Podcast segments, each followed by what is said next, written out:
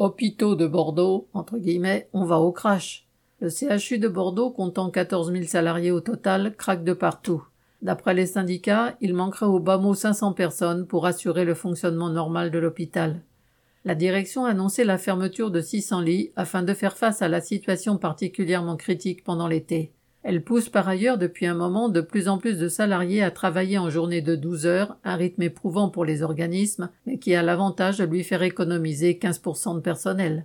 Les soignants du service d'urgence pour adultes de l'hôpital Pellegrin, le principal établissement du CHU, manifestent tous les vendredis depuis des semaines devant le parvis pour dénoncer la surchauffe du service et l'impossibilité pour le personnel d'assurer les soins dans des conditions décentes.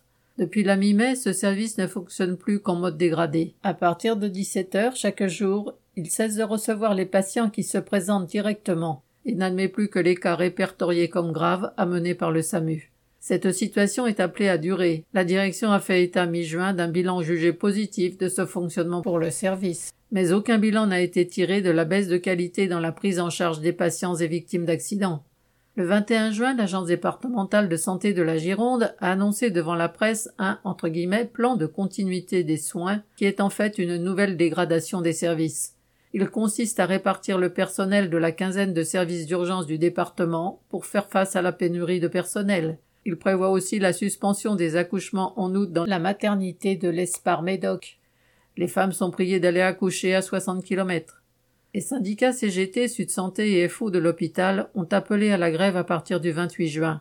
Face à ce que la CGT appelle entre guillemets l'imposture du Ségur et à la dérisoire augmentation du point d'indice, bien loin de rattraper la baisse du pouvoir d'achat subie depuis des années, ils réclament 300 euros d'augmentation de salaire.